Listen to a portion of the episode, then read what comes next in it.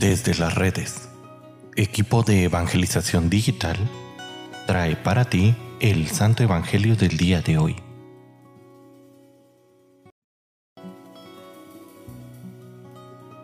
El día de hoy, sábado 11 de marzo, escuchemos con atención el Santo Evangelio según San Lucas. En aquel tiempo se acercaban a Jesús los publicanos y los pecadores para escucharlo, por lo cual los fariseos y los escribas murmuraban entre sí, Este recibe a los pecadores y come con ellos. Jesús les dijo esta parábola. Un hombre tenía dos hijos, y el menor de ellos le dijo a su padre, Padre, dame la parte de, la herencia que me toca, y él le repartió los bienes. No muchos días después el hijo menor, juntando todo lo suyo, se fue a un país lejano y allá derrochó toda su fortuna, viviendo de una manera disoluta.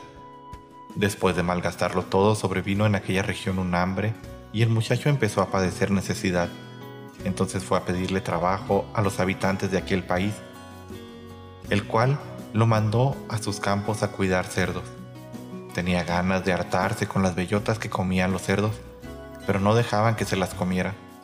Se puso entonces a reflexionar y se dijo, ¿Cuántos trabajadores en casa de mi padre tienen pan de sobra y yo aquí me estoy muriendo de hambre?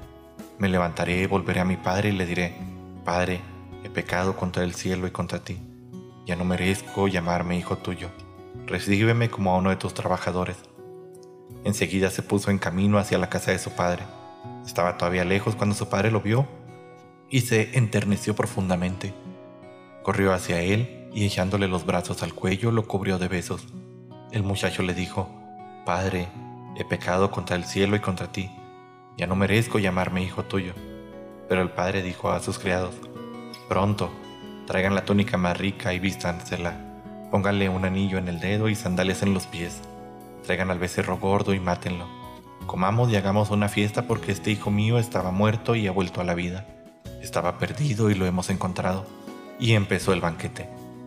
El hijo mayor estaba en el campo y al volver, cuando se acercó a la casa, oyó la música y los cantos. Entonces llamó a uno de los criados y le preguntó qué pasaba. Este le contestó, Tu hermano ha regresado y tu padre mandó matar el becerro gordo, por haberlo recobrado sano y salvo. El hermano mayor se enojó y no quería entrar. Salió entonces el padre y le rogó que entrara, pero él le replicó, Hace tanto tiempo que te sirvo sin desobedecer jamás una orden tuya y tú no me has dado nunca ni un cabrito para comérmelo con mis amigos. Pero eso sí, viene ese hijo tuyo que despilfarró tus bienes con malas mujeres y tú mandas matar el becerro gordo. El padre repuso, Hijo, tú siempre estás conmigo y todo lo mío es tuyo. Pero era necesario hacer fiesta y regocijarnos, porque este hermano tuyo estaba muerto y ha vuelto a la vida. Estaba perdido y lo hemos encontrado. Palabra del Señor. Queridísima familia, el texto que nos presenta hoy la liturgia es uno de los textos clásicos de este tiempo de Cuaresma, pues nos muestra por un lado la actitud del Padre, que se identifica con el Padre del cielo, y por otra, la del Hijo, en la cual nos vemos retratados cada uno de nosotros. Viendo al Padre de la parábola descubrimos a un Dios amoroso, que como dice la Escritura, no lleva cuentas del mal y que no se resigna a que ninguno de nosotros nos perdamos. Siempre está esperando que la vida nos haga ver que lejos de su amor, de su cariño y de su causa, todo en este mundo sería siempre una ruina, una muerte o nuestra propia destrucción. Pero no es sino hasta que vivimos la experiencia destructiva que sufrió el Hijo que nos damos cuenta y nos hacemos conscientes de nuestra realidad y de que sin Dios no podemos ser nunca felices. Es cuanto nos decidimos a confesarnos y a regresar al estado de gracia. Es por ello necesario valorar la vida de la gracia y todas las bendiciones que el hombre tiene cuando vive amparado de su Padre del cielo, cuando vive de la mano de su Padre.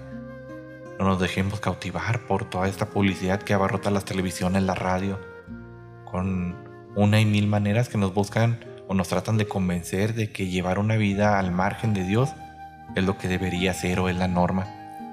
Antes de irnos otra vez de la casa, pensemos con serenidad las consecuencias que este abandono traerá para nosotros. Estoy seguro que si nos detenemos un momento a pensar lo que podemos perder y las consecuencias morales, espirituales y algunas veces hasta físicas, no dejaríamos jamás esta seguridad de la vida de gracia. Les invito a todos a que reflexionemos esta parábola y nos preguntemos si estamos dispuestos a amar a Dios como Él nos ama, a perdonar a los demás como Él nos ama. Si hay algo que debemos dejar atrás en nuestra vida, recordemos que podemos siempre volver a la casa, pues nuestro Padre Celestial nos estará esperando con los brazos abiertos y con el corazón lleno de amor. Querísima familia, que tengan un muy bonito fin de semana. Espero que esta semana haya sido bastante productiva para ustedes, para su vida espiritual. Y nos seguimos escuchando el próximo lunes.